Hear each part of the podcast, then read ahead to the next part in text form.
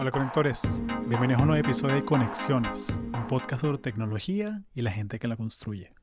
Mi nombre es Hugo Castellanos. En este episodio conversamos con José Peña. Él es un ingeniero de software en Twitter y esto quedó bien dibujo libre. Hablamos un poco sobre layoffs en tecnología, sobre quiet quitting, también sobre la experiencia de mudarse de compañía de tech y la hazaña que hizo José que se mudó de Seattle con su salario de, de Seattle, se mudó a Miami, bueno, a Miramar, que queda cerca de Miami, en el sur de la Florida. O sea, hablamos un poco sobre la mecánica de cómo, si tú trabajas en tech, cómo puedes hacer eso. También, como les dije, quedó bien dibujo libre. Hablamos bastante sobre, un poquito sobre cripto, que no me esperaba esa parte. Y también sobre la experiencia de trabajar remoto ahorita eh, con este problema. O sea, no quería decir problema, pero con esta situación de, volver a la oficina. Como hay resistencia de, ambas partes. Pero espero que lo disfruten. La verdad eh, fue bien, bien entretenida la conversa con José porque yo, yo le he conocido a él tres, cuatro veces, conversaba con él. Pero fue bien, bien chévere eh, hablar así, grabar un podcast juntos. Así que espero que lo disfruten. Ah, y recuerden que este episodio es patrocinado por Asana, eh, una herramienta para productividad y gestionar proyectos. Y pueden ir a conexiones.io barra Asana para reclamar 30 días gratis de Asana. Y bueno, sin más, aquí la conversa con José Peña. Gracias. No me digas que lo tenías en Voyager. No, bueno, tenía en, el pasado. Ah, ya. Sí, sabes que nunca me metí mucho en esa vaina. Yo, yo tenía mi Coinbase y compré como. Compré un poquito de, de Ethereum, me olvidé que lo tenía, se disparó esa vaina Qué bueno. Y, luego, y, luego, coño, ¿cuál es que era el key phrase de esta vaina? Porque cambié de teléfono. Entonces el, el two-factor authentication no me funcionaba. Sí, sí. Entonces yo como que, qué cagada, ¿cómo hago? Entonces me metí como, mira, me cambié de número. Ah, no es rollo. Tu, tu, tu, tu. Mándame una foto de tu licencia. Tu, tu, tu. Listo. Entonces, y, me pasa el... y, y, chamo, nos pagamos unas vacaciones buenas con, Qué bueno. Con lo, que, con lo que subió, así que valió la pena, valió la pena invertir y olvidarse que existía el, el, Ethereum. Claro, ¿no? Eso está muy bueno. Y me pasó algo parecido, pero el outcome completamente distinto. Fíjate que a principios del 2017 me compró, me hago mi primer gaming PC, estaba recién mudado aquí a Estados Unidos y dije, bueno, voy a hacer mi primer computadora de videojuegos. Y justo estaba la parte de Robinhood, había adquirido Bitcoin y Ethereum, o sea, podía comprar desde ahí, entonces me dije, oye, ¿será que puedo minar? Investigando decían que Bitcoin era muy difícil, X, entonces yo, ¿qué altcoins? O sea, otros coins que no fueran Bitcoin. Y yo miné, miné un buen tiempo, como unos tres meses, y a mí se me olvidó de eso. Y ahorita el año pasado, con la fiebre del cripto, eh, me acuerdo yo, oye, mi computadora, que de paso estaba llena de polvo porque no la usaba como por dos años, oye, yo tengo cosas ahí, no puede ser. Entonces empiezo a buscar, estaba en un disco duro externo, me meto en el wallet, me conecto al, blockchain y cuando veo, eh, estaba minando una, un coin que se había muerto, que se llama Feder. Que si costaba, si costaba ayer, hace tres años cinco centavos, ahorita costaba un centavo. Entonces, como que no vale. Hay demasiados cuentos así. O sea, hay demasiados cuentos así de, de, de, Bueno, el cuento apócrifo es el pana que pagó una pizza con 50 bitcoins Sí. 2008, eh, 2007, algo así. Que, ah, mira, aceptan Bitcoin y pagó con Bitcoin, que es como, pana, ¿qué es esto? O sea, ¿Qué hiciste? era, era, ¿tú te acuerdas la fiebre cuando, cuando El Salvador, hicimos un episodio de eso, sobre cuando El Salvador puso que Bitcoin era moneda oficial? Que, que, era como que el Bitcoin, el Sonte, que es Bitcoin Beach. Y todos los gringos yendo y que, mira qué fácil, puedo pagar con Bitcoin mi cerveza. Es como pana, o sea, es como que voy ¿Por como. ¿Qué lo harías? Sí, es mira, puedo pagar el, el, mercado con, con mi Vanguard. O sea, que no, pana. O sea, Entonces no se hace. Sí, o sea, que no, no tiene sentido, pana. O sea, ¿qué, qué es sí, eso? sí. Totalmente. Pero entonces sí te has metido en cripto. Fíjate que sí. El año pasado le metí full. Eh, traté de, bueno, no solo invertir, sino hacer trading el trading no me salió muy bien. Uno, no le dediqué suficiente tiempo para aprender. Mm, y me generaba más estrés, entonces me afectaba el trabajo. Y dije, no, tú sabes qué, me quedo invirtiendo un poquito a poco en Ethereum, en Bitcoin. Jugué Claro. cierto, jugué, me metí en lo de Dogecoin, eh, me salió bien y después me salió mal y dije, bueno, no, lo dejo. Y a- actualmente es, gran parte de mi portafolio. Lastimosamente, con la recesión, todas las criptos, los risky assets han bajado, Ujú. pero eh, creo que fundamental ahorita de invertir un poquito en todas las cosas, pues no tener todos los huevos en una sola canasta. mm. Bueno, hasta que salga el Harina Pan Coin, que ahí sí, mételo en Harina Pan. Sí, no, yo, yo, yo como te digo, yo, yo compré, me olvidé que existía, eh, Ujú. o sea, que creció, o sea, fue como... Y lo que hice fue que saqué todo lo que gané y dejé lo que, lo que tenía, lo que había invertido al comienzo. Am, pero como te digo, es- sea, yo soy fan de la tecnología y tengo ahí que 1% del portafolio, o sea, no es como, no es- o sea, yo soy old school, ¿sabes? Como Quisiera que- quisiera haber tomado esa decisión antes, pero yo, yo sí le Sí. metí más, ya estoy como, digamos, un 40-50 entre stock y cripto. O sea, o sea, que es una de esas vainas que, que, que siempre, que, que siempre me caen encima cuando esas conversaciones en, en Reddit y en, en Twitter, porque yo, mm, o sea, bueno, tenemos, tenemos la suerte que trabajamos en tech y tenemos como que una, una, una sofisticación financiera, ¿no? De cierta manera, o sea, que uno, Sí, ¿sabes? Como, y, y, y uno piensa, bueno, sí, voy a tener un año cash. Y Ujú. chamo, y, y creo que comenté eso en un foro, tú estás loco, chamo, pero estás perdiendo valor. Y yo, pues, pana, lo bueno del cash es que es líquido. O sea, tú no sabes qué, qué va a pasar. O sea, tú no Sí. sabes qué va a pasar. O sea, obviamente, yo sé que no todo el mundo lo puede hacer, o sea, consciente de eso, pero, coño, o sea, ponlo, ponlo de esta manera, o sea, como los cambios que, que, que uno tiene así en la vida de coñazo que, mira, California se está quemando, me voy a mudar de regreso a Florida. claro, Necesitas un colchón. totalmente, sí, sí. Entonces, entonces yo prefiero tener el colchón que en teoría pierde valor a no tenerlo. O sea, tenerlo amarrado que si en bonds o en cosas así, que, que tengo bonds y stocks y todas las cosas, pero, pero prefiero tener un colchoncito cash ahí por si acaso. porque tú, tú no sabes. O sea, tú no sabes. Sí, de hecho, eso, eso me parece súper bueno. De hecho, a veces recomiendan entre 3 a 6 meses de tener tu colchón, de que algo pasa, por lo menos tú sabes que tus gastos están cubiertos de ese O tiempo. sea, o sea, lo que sea que tú consideres que te va a costar para conseguir otro trabajo. Exactamente. Y así, mira, te quitas demasiados problemas en la cabeza. Y bueno, también dicen, o sea, en aquella época decían, bueno, tu dinero se devaloriza, pero ahorita cash is king. O sea, si tienes cash, tienes Claro. muchas más facilidades porque estamos, de, entre comillas, en una recesión, porque a veces le creo que le cambiaron el, el significado.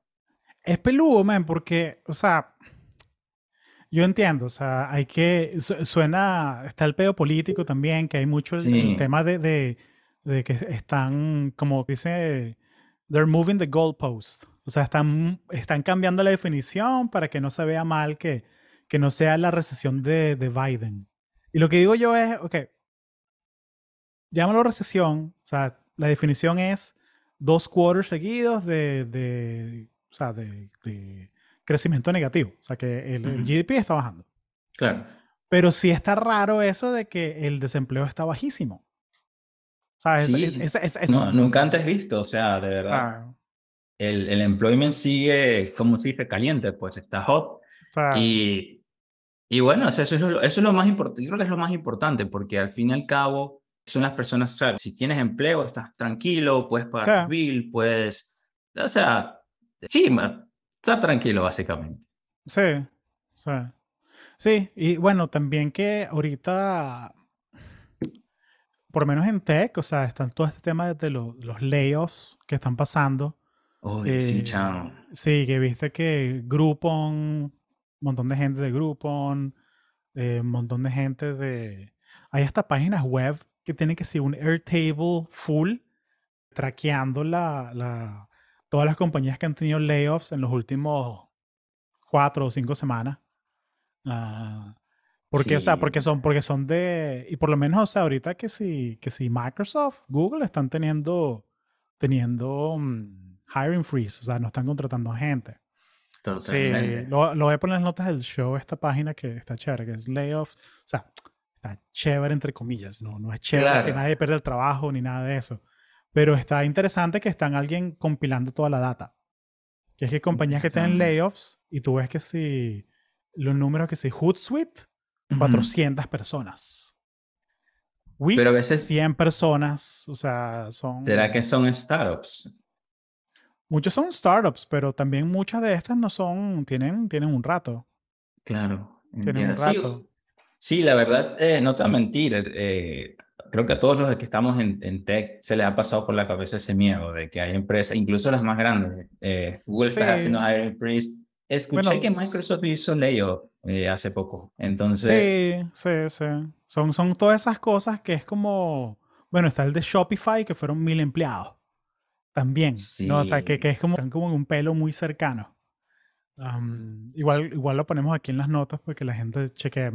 Es interesante y porque hay unos también que incluso que, porque es como una herramienta de, de, de defensa, ¿no? O sea, que, porque todos tenemos, tenemos, ciertos skills, tenemos ciertos skills, ¿no? Entonces hay gente que, ok, todos los empleados del grupo en que se fueron, aquí hay un Google Doc, pongan su email, eh, su nombre, su LinkedIn, para que la gente sepa.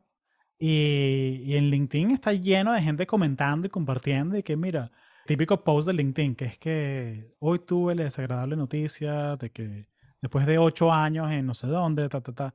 Entonces, coño, es un poquito, es un poquito es feo, pues, es feo. Totalmente. Eh, pero una, una de las cosas que a pesar de eso, se ve bastante todavía es que los recruiters contactan mucho, o sea, se mantienen todavía activos. Hay ciertas compañías que todavía están activas. Por eso esta recesión está rara, man. sí, sí, o sea, como hay, hay por una parte, hay hiring freeze, pero también hay gente contratando como loco, entonces no se entiende. Eso, eso ya en el 2024 veremos esto, escucharemos este episodio. Bueno, ya, ah, con razón, todo se solucionó con o sea, ya, ya veremos qué, qué pasa. Con Bitcoin a 500 mil. Sí, una, una, vaina así, una vaina así. Imagínate. Sí, pero bueno, este, oye José, bienvenido a Conexiones, gracias por hacer Muchas gracias, Hugo. Eh, cuéntame un poco sobre, sobre ti, sobre cómo, cómo llegaste a este mundo. Uy, oh my God, capaz no, nos ponemos muy, no, ¿cómo se dice? Nos vamos muy por atrás, pero no, déjame, déjame hacerte un resumen rápido.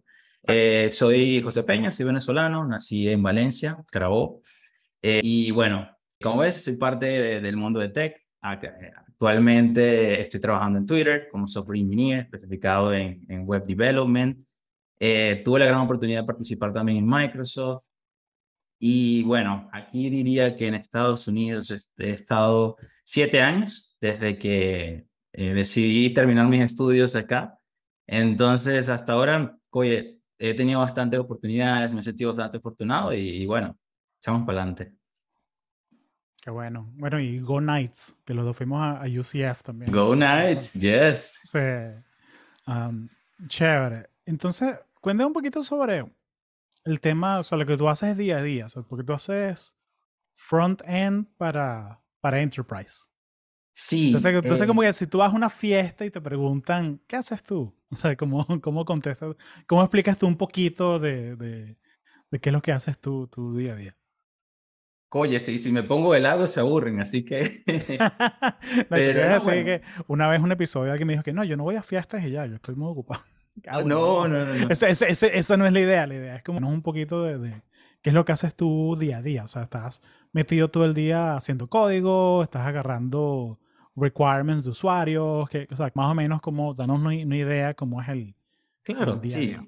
Sí, bueno, mira, mi día a día, estoy actualmente trabajo remoto, eh, trabajo por un equipo distribuido que está en varias partes, está en New York, hay dos aquí en Miami contándome, está en San Francisco y Seattle. Entonces, mi día empieza, digamos, no tan temprano, porque toda la, todo mi equipo todavía está desactivado, pero eh, digamos que eh, a mitad de la mañana empiezo, normalmente creo que lo más, trato de salir de las noticias del día, cómo está la economía, la política, tú sabes, si los familiares están bien, después empiezo a chequear mis emails, poniéndome al día con el trabajo, yo creo sería lo oportuno decir.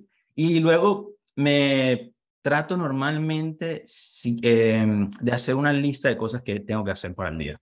Sea, por ejemplo, si este día tengo que hacer tanto resolver bugs o crear features o hablar con customers.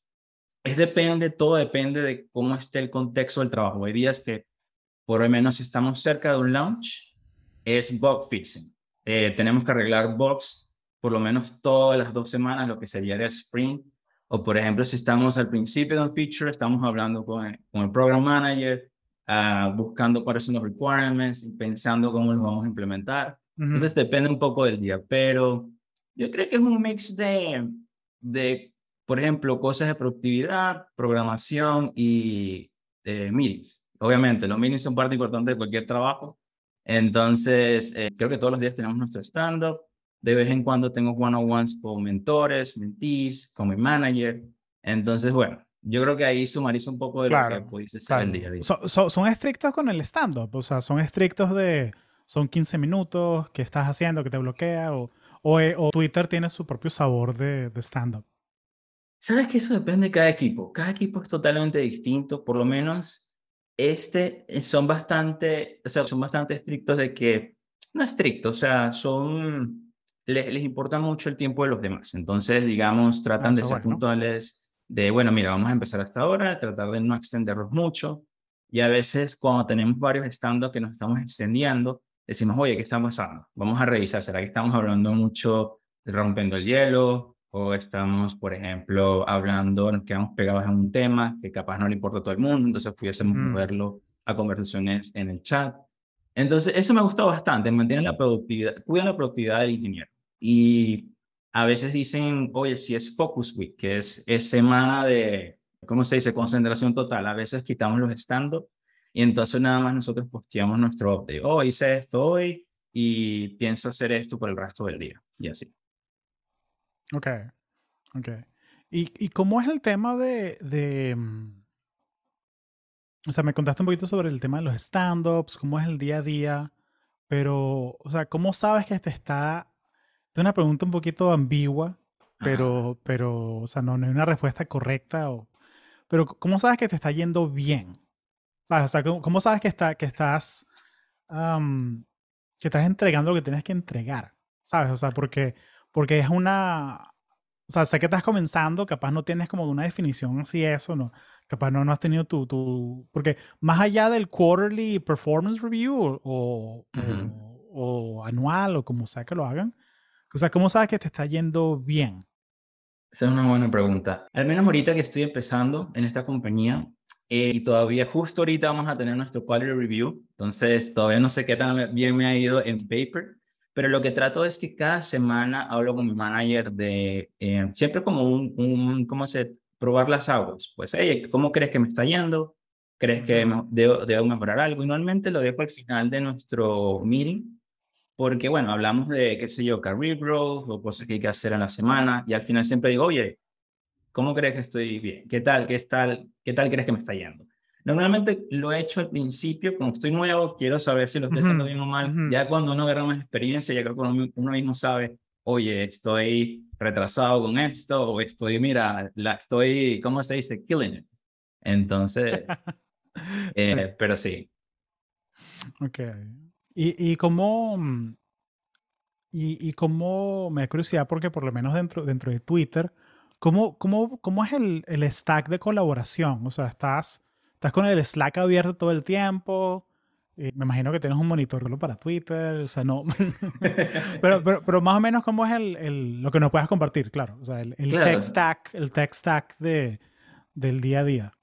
Sí, no, está, está buena la pregunta. Fíjate que esa es una de las cosas que más me ha costado aprender, porque anteriormente venía de Microsoft, todo es Microsoft, de pies a cabeza. Claro. Ellos tienen Teams, dogfooding, dogfooding todo, o sea, tu Surface con tus 15 monitores y Teams, sí, sí, claro. Sí, entonces cuando cambio acá, ahora acá hacen un mix de cosas de Google, por ejemplo, usamos Gmail, eh, cosas, y por ejemplo, en los meetings usamos Google Meets, pero en el chat usamos Slack. Entonces, todo aprender todo un poco, hacer ramp up no solo en tecnología de programación, sino también en la productividad. Entonces, fue un ramp up. Pero digamos que te puedo decir que nuestro Slack es bastante activo. A veces yo cuando quiero tener un focus time, tengo que mutearlo, porque mira, eso es cada channel, hay una notificación nueva, es... En eso me gusta más que Teams, es como más conectado en Teams, era como bueno, ¿conoces tal persona? Ok, escribe. Pero no era tan, o sea, no es tan enfocado en chats, a pesar que los tiene. En cambio aquí es, o sea, literalmente, por, por ejemplo, ahorita tuve que cerrarlo porque si no, no podía escucharlo porque se... Entonces, entonces, bueno, es parte del día a día. Eh, toda la conversación se maneja por ahí. Creo que hay equipos que incluso lo usan para llamadas porque es más rápido que Google Meets. pero bueno, también cubriendo la parte de, con respecto a la pregunta de qué tecnología usamos, eh, para los que están interesados por lo menos en el frontend, usamos React. Eh, estamos haciendo, usando esta tecnología nueva que me encanta, que es GraphQL, una manera de federalizar toda la, si tienes muchos endpoints, muchos APIs, lo federalizas en un solo endpoint y ahí puedes como que expose toda la información que necesitas de tu producto.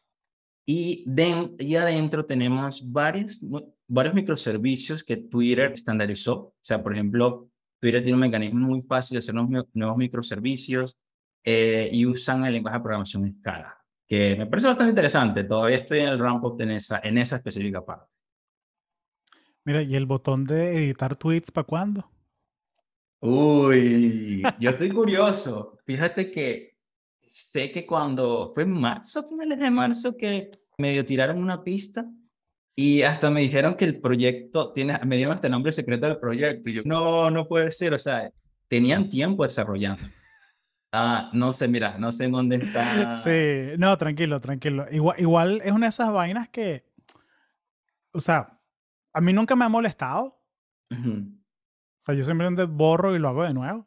Claro. Eh, pero, pero, pero sí entiendo porque hay gente que le molesta, que de pronto una vaina se hace viral y es coño, la coma o el punto. o sea, y, yo sé que, y yo entiendo el argumento que tenía, que tenía Jack en su momento, ¿no? Que mira, que tú puedes, si editas, puedes poner lo que sea y la gente va a salir que 10.000 personas le dieron like a, no sé, a las hallacas con mayonesa son lo mejor.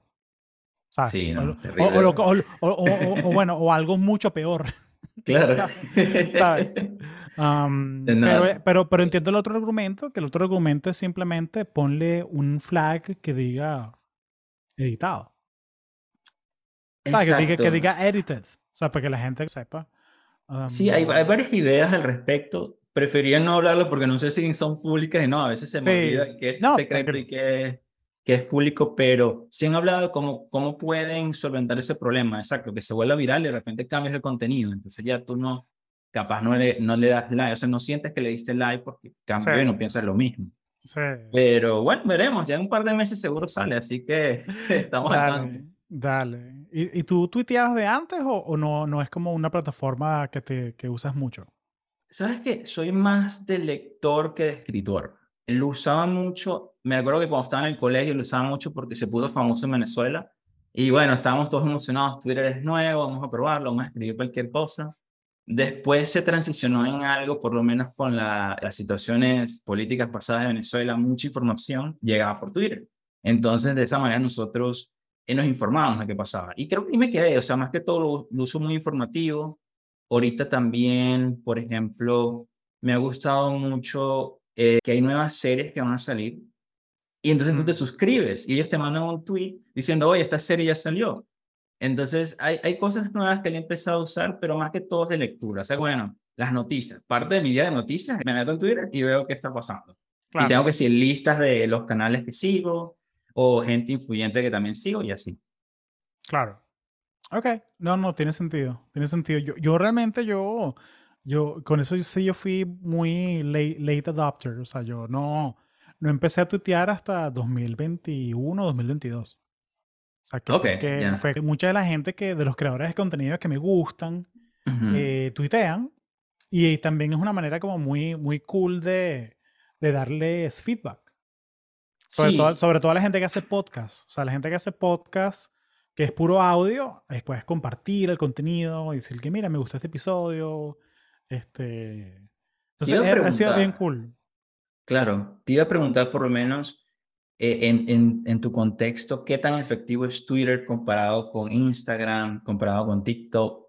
Que por lo menos TikTok está ahorita arrasando, es lo que está más trending, es lo que está yendo, eh, se está llevando el mayor market share. Te quería preguntar qué tan efectivo es Twitter en, en, tu contexto.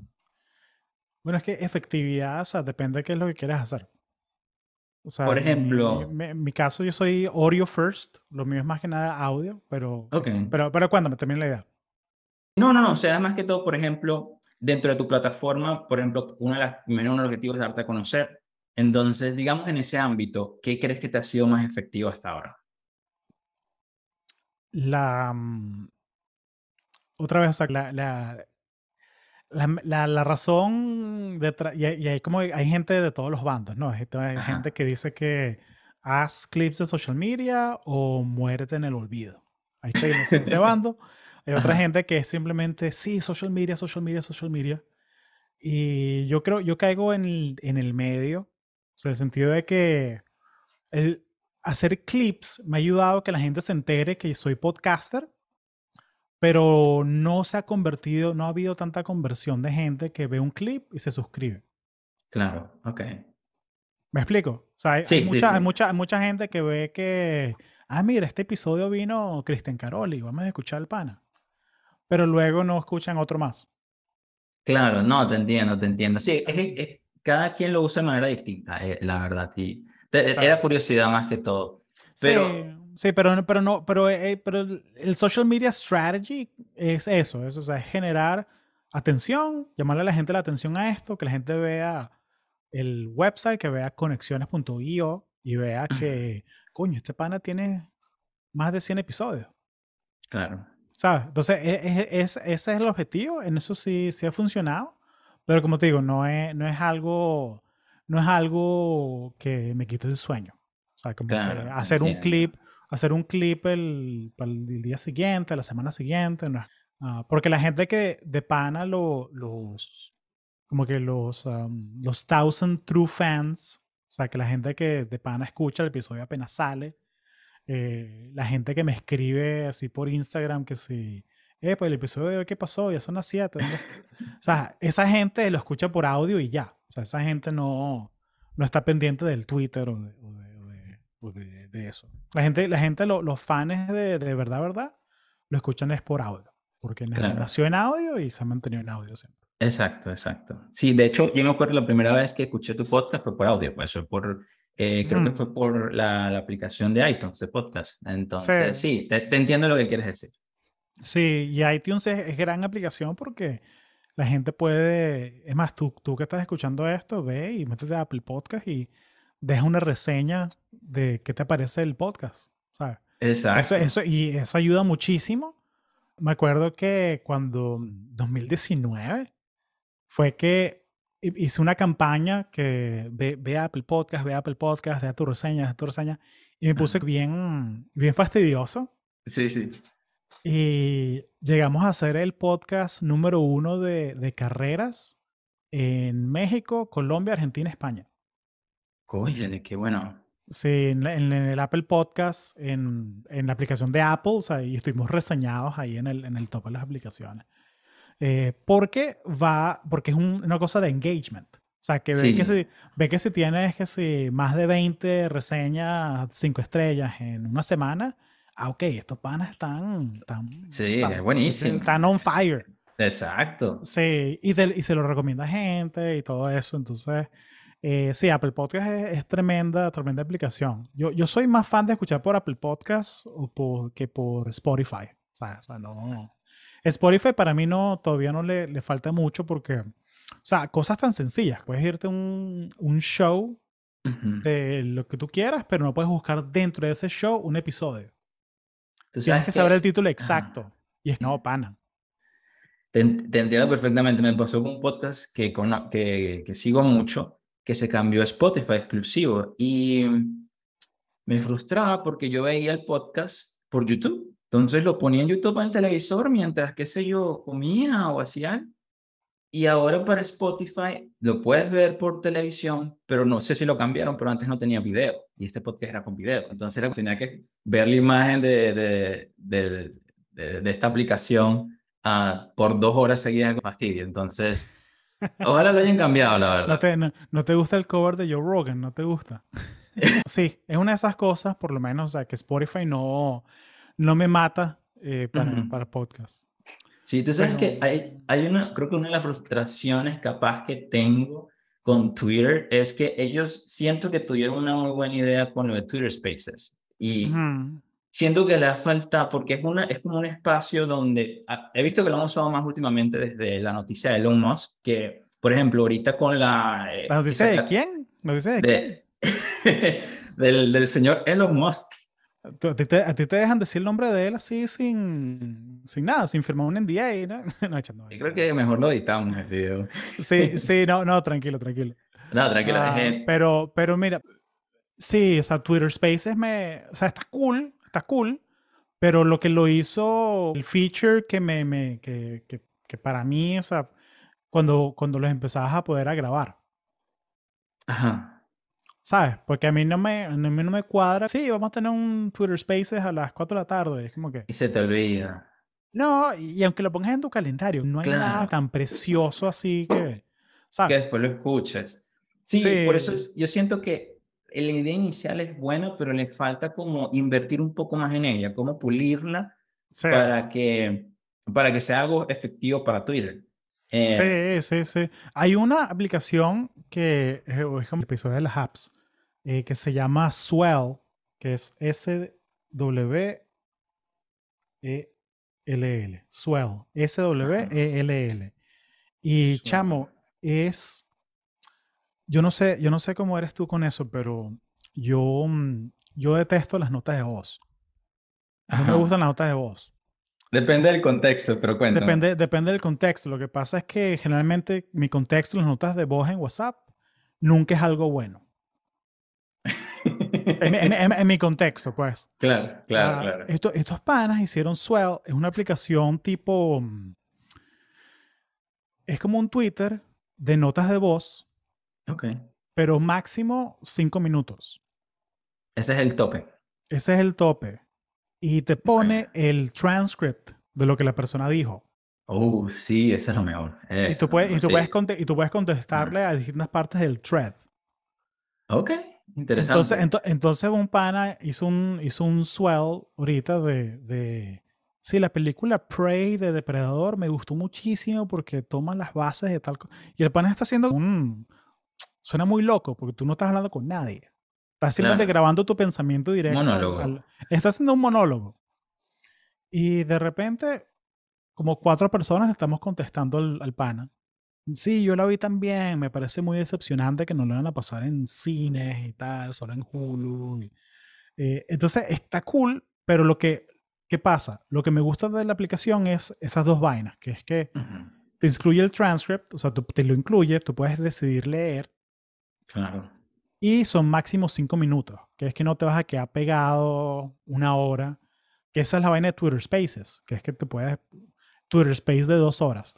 Nadie va a escuchar esa vaina grabada. sí, sí, no, la- eh, por eso es que a veces me frustra. Normalmente lo escucho que sí, por ejemplo, cosas que sí, noticias. Me meto un ratico, veo la idea principal del space y me salgo, pero con respecto, justo me, me gustó lo que dijiste, que fue lo del transcript, que en Microsoft, en el producto que trabajaba, era parte del producto era grabar reuniones de una Sí. hora o media hora. Tú no quieres estar una hora y media hora en la reunión, tú quieres rápidamente buscar qué habló esta persona o qué tema hablaron y lo puedes ver por el transcript. Y realmente lees rápido, mira, esta es la idea y listo, ya terminamos. Sí, hace- haces control F, control F, layoffs. A ver, mencionó los layoffs. No, no. No, ok, uh, chévere, listo. listo. Nos salvamos.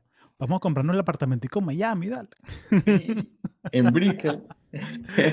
Sí. Pero antes, antes que suban más. Pero entonces, Ay, no. no, pero es una de esas vainas que, que, que de... Y también es el tema de accesibilidad, ¿no? O sea, el tema de Sí. accesibilidad, que hay gente que, que consume el contenido de cierta manera, de, de que, que lo prefiere leer, escuchar, pero Swell, hay que, hay que echarle un ojo a esa aplicación porque está, está cool. ok. Eh, sí, pero Vale, vale, checa, échame... Sí, chequeala que te, llevas, te vas a llevar Obsidian y Swell de, de esta conversa. No me Pero, buenísimo. mm, Sí, pero para eso es. Mira, entonces vamos a volver a, a lo de front-end un poquito. Claro. Eh, ¿Cómo, mm, si quieres, para terminar la idea de, de- de Twitter y Microsoft, ¿cómo, ¿cómo fue que tú supiste que era, mm, que era hora de cambiar? Que era, ya estoy, estoy hasta aquí de, de Teams, de, sea, era, era más de producto, era más como, como cuando, ¿cómo fue tu, tu pensamiento a la hora de, ok, ya suficiente, voy a empezar a buscar? Claro, mira, te cuento. En el momento que empecé a buscar fue cuando empecé a sentirme muy cómodo con el, con el trabajo. Sentía que llegué a un plato de cuánta responsabilidad podía obtener en el corto plazo. Es decir, por ejemplo, muchas veces en, en esta industria, obvio, te empiezas con un nivel y vas escalando. Bueno, me imagino como muchas otras industrias. Sí, claro. Pero con eso va, o sea, con respecto a tu nivel, es el nivel de responsabilidad que te asigna. Y obviamente te, siempre te han dado un poquito más porque la idea es que tú pruebes que puedes llegar al siguiente nivel. Entonces sentía que en este momento estaba como muy cómodo con lo que estaba haciendo, no estaba creciendo lo suficiente. Dije, oye, ya conozco este, este stack del pie a cabeza porque he trabajado con ellos tres años en el mismo producto, en el mismo equipo. Entonces dije, oye, quiero probar algo nuevo. Entonces una, una misión era quedarme en Microsoft y irme a otro producto. Entonces, buscando que si otros equipos en Microsoft, otras empresas, tuvieron ofreció una gran oportunidad también. Eh, hay una historia de que el recruiter de Twitter me había escrito desde hace mucho tiempo, desde principios de pandemia, que, oye, ah, era latino, entonces nos pusimos a hablar, echamos cuentos, de, de hecho él, él, vivió en Miami, entonces siempre nos, nos manteníamos en contacto y en ese momento yo, a mí se me había olvidado que, que existía esta persona, yo estaba, bueno, investigando equipos y eso, y él de repente me llama y me dice, oye, te tengo aquí mi agenda que tengo que llamar. ¿Cómo estás, José? Y yo, bueno, bien, justo qué bueno que me llames, porque estoy en esa parte de buscar otras oportunidades. Qué bueno. Sí, él se picó conmigo y que, ¿cómo es posible que no me hayas llamado primero a mí? Y yo, conchale, perdón. Entonces, bueno, él viene y me aborda de muy buena manera en el sentido de que me explica todas las bondades que tiene Twitter, el equipo que está reclutando. Entonces me habla muy maravillas de Twitter, entonces me dice, oye, me emocionó porque siempre he usado la plataforma desde hace, años y dije, oye, me gustaría trabajar en social media, ¿cómo, sería eso? Entonces empiezo este journey, tú sabes, todo el proceso de entrevistas, gente que es un poquito tedioso, entonces bueno, empiezo con eso y tengo la suerte que me dan la oferta.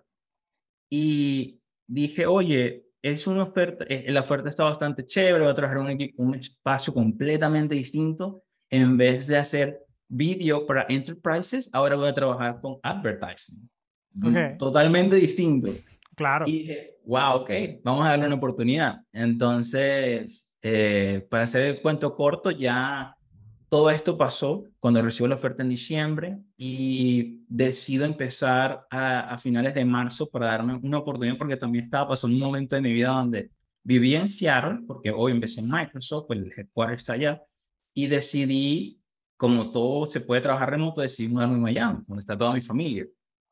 Entonces aprovecho y digo, bueno, vamos a empezar después de que me mude a Miami, hablo con los managers de Twitter y dijeron, no, no tengo ningún problema, eh, vamos a hacer lo posible.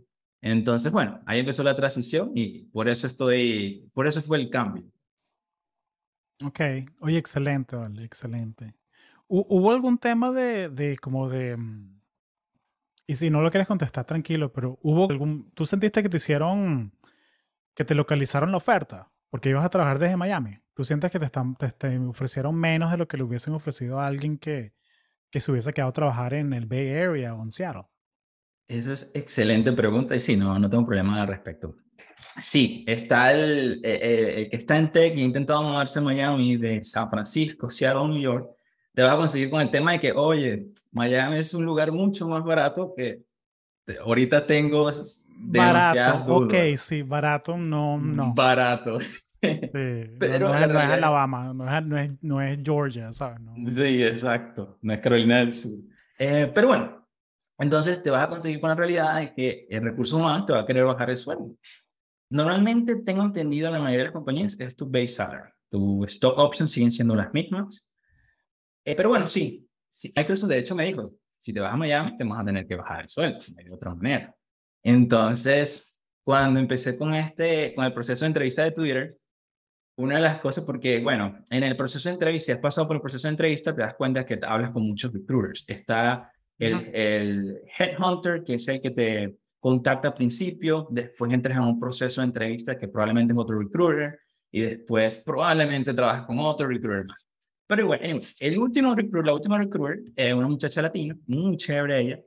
Cuando me ofrece la oferta, le comento, mira, voy a trabajar full remote, pero me voy a mudar a Miami.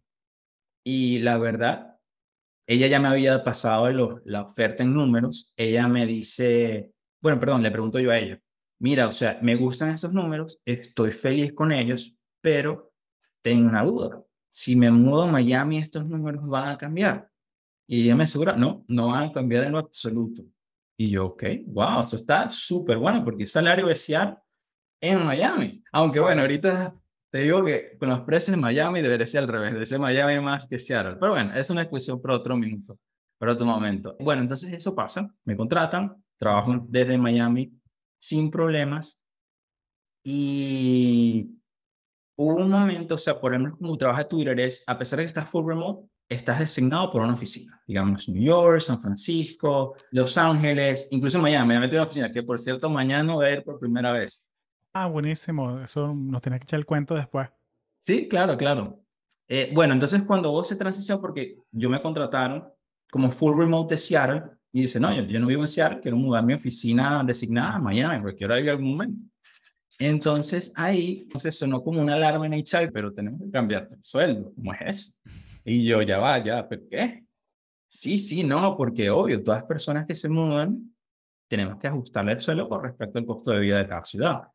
Y yo le digo, ya, pero espérate un momento, yo tengo una carta de la recruiter que dice que no va a pasar. Entonces, mira, o sea, con mi manager en ese me apoyó bastante, me dijo, mira, si no tienes algo escrito, dicho por una persona de Twitter, le tenemos que respetar el sueldo. Y hasta ahora me salvé de eso, por decirlo así. Ok, ok. Pero claro, pero te tuviste que defender tu caso y tuviste que, eh, vamos a decirlo claro, no, no dejarte joder. Exacto, sí. Tuviste que hacerlo todo por escrito y entonces que eso, que eso sirva de como una lección para el que esté negociando algo parecido. Totalmente. Porque si mi... Sí, porque mi actitud es que si me vas a cambiar el sueldo por mudarme, ah, fino, bueno, chévere, yo trabajo ahora 30 horas en vez de 40. ¿Sabes? O sea, o sea bueno, o sea, realmente mi, mi, eso es echando vaina. Mi, actitud sería buscarme otro trabajo. Eh, pero, pero, mm, pero sí, o sea, no tiene sentido. Ahorita con trabajo remoto no, no tiene sentido. Es totalmente. Sí, porque no, porque el trabajo es el mismo, o sea, no, o sea, págame por el valor que estoy generando. Exactamente. Sí he escuchado, ahora que lo comentas, he escuchado compañías, startups que dan un sueldo flat, o sea, todo el mundo gana igual, no importa dónde estés. Y mucha gente, obvio, claro, bueno, gano igual, me voy para Colombia, trabajo en Bogotá, que es ínfimamente más barato que, qué sé yo, Silicon Valley. Pero sí, yo creo que en, en, esta vida, o al menos en este ámbito, todo es negociable. O sea, si estás hablando de una oferta. Sí, sí, sí. sí. Tienes, si, tienes la experiencia, si tienes la experiencia, si ya tienes el. Si ya tienes una, dos, tres compañías buenas en el currículum, este, las cosas que has logrado. Sí, o sea, todo es negociable. Eh, difícil es al comienzo, difícil es al comienzo. Al comienzo si no, eh, ¿sabes? No tienes ese, no tienes ese leverage. Pero ya cuando tienes cierta experiencia, o sea, negocia. O sea, negocia porque, porque tu, tu marco de referencia es muy diferente al del reclutador. Claro, totalmente. Y de hecho, una cosa que siempre recomiendo a mis amigos o mentís es, hay una página de tech que se llama level.fyi, eh, sí, sí. que habla de por lo menos la gente postea sus ofertas eh, en tech y si tienes una referencia, por ejemplo, oye, voy a empezar, estoy negociando una oferta con Meta. Mira, puedes buscar la referencia de todas las ofertas de esa ciudad en Meta y de ese nivel o de ese rol. Y a veces ayuda bastante porque te dice, oye, te van a ofrecer, te dar cuenta que te están ofreciendo qué sé yo, la, bueno, no la mitad, pero 30% menos de lo que, ganar, lo que le ofertaron a otra persona. Entonces tienes ese punto de referencia para hacer leverage, para, mira, oye, ¿por qué me estás pagando menos? Claro, claro. Sí, no, son esas, esas cosas que, esas herramientas que uno, que uno aprende con la experiencia o, bueno, o escuchando Conexiones Podcast, ¿no? Que Exactamente. son esas, esas cosas que, que, que, tienes que, tienes que usarlas. O sea, tienes que usarlas porque... Sí eh, sí, chamo, es muy fácil, es muy fácil decirle que sí a la primera oferta si no sabes. Y mentira, mentira. O sea, con, Eh, eh, eh, yo lo veo de esta manera. Un, un, hay un... Él, él, él trabaja en... Él, él, es entrepreneur y él trabaja con... Trabaja en Stripe. Es un... Se, llama, se llama Patrick McKenzie o Patio 11 en internet. Y el pana tiene un artículo sobre negociación que lo voy a poner en las notas del show para que la gente lo, lo, lo lea. Y me gusta mucho la historia que él dice, que es que imagínate que voy, te voy a dar 150 mil dólares porque estés parado en una pierna por cinco minutos. ¿Tú lo harías? Sin pensarlo, pero ahí me imagino que viene el tema de que, oye, ¿por qué 150 y no más? Digo yo. Bueno, viene el tema de que, pero cinco minutos parado con la pierna, pero eso no es mucho. No vale, te voy a dar 100, o sea, porque te, primero te digo, vas a, vas a estar parado cinco minutos en la pie, con la pierna arriba. Claro. No, no lo puedo hacer. Ah, bueno, pero si te pago 150, ah, bueno, ahí sí, yo me, yo, yo cuadro, como sea. Entonces que la negociación va a estar incómodo cinco minutos. Claro. Y luego se te olvida que lo hiciste. Entonces, es más o menos ese es el approach que él tiene y tiene muchas técnicas cool, ejemplos con qué decir, qué no decir. O sea, evita usar palabras que sea como justo. Oh, that's fair. Eh, usa palabras que sean como, como que interesantes, cuéntame más. ¿Sabes? cosas que sean, no, y, porque otra vez, el marco de, otra vez, el marco de referencia de negociación de la persona que te está contratando es diferente al tuyo. Claro. De repente, a mí no me importa que me pagues 100, pero trabajo cuatro días a la semana. De pronto para mí tener ese día extra, pero 50 mil dólares menos, los vale. Claro. Que, todas mis, que todas mis semanas sean, tengan, tenga fines de semana de tres días. Excelente. Sign ¿Sabes? Claro. Pero hay gente que no, hay gente que no. Yo quiero mis 150, yo trabajo las 80 horas, lo que haya que trabajar. Exacto. Sí, la verdad, creo que en, ese punto siempre es bueno informarse, pues, o sea, así como tú te preparas para las entrevistas técnicas, que te aprendes todos los algoritmos habidos por haber la carrera de Computer Science, creo que también es importante aprender cómo negociar y hasta qué punto puedes negociar, cuáles son tus rangos. Y sí, no, totalmente. Eh, creo que fue parte también importante de, de, ¿cómo se dice? Negociar con los recruiters. Al, primer recruiter probablemente te va a dar una oferta y no la negociaste, pero ya cuando tienes más experiencia, que ya no es la primera, el primer recruiter con el que hablas, ya más o menos sabes por dónde van los tiempos, pues ya sabes qué decir, qué no decir, claro. Eh, y qué usar de referencia. O sea, Sí, pero otra vez, tú aprendes haciéndolo, aprendes con la Exacto, es parte de la experiencia. O sea, sí, hay artículos, hay libros, hay todo, pero es haciéndolo y hablando con gente, conectando con gente que tú, aprendes estas cosas. Así que, oye José, eh, mira, has sido muy generoso con tu tiempo, lo, lo aprecio bastante. ¿Algo, ¿Algo más que querías compartir? Eh, bueno, por favor, sigan escuchando a Hugo en Conexiones. Eh, la verdad estoy bastante emocionado porque escuché que varios amigos que hicieron ah, han grabado contigo, entonces estoy bastante emocionado de escucharlos cuando salgan. Y bueno, nada, atentos a qué pasa con Twitter y Elon Musk. Vamos a ver, también tengo full curiosidad. Nadie sabe nada. Yo creo que en Twitter sabemos menos de lo que sabe la gente en, el periódico, en, en los news. Así que bueno, al tanto con eso. Buenísimo, man. Eh, cualquier cosa, el LinkedIn de José está aquí en las notas para que la gente le escriba, lo agregue, conecte, le, le haga las preguntas de frontend. Y bueno, pídele el claro para Twitter si quieres trabajar en Twitter algún día. Con gusto, con gusto. Hugo, muchísimas gracias por la oportunidad. Listo, gracias José. Gracias a ti.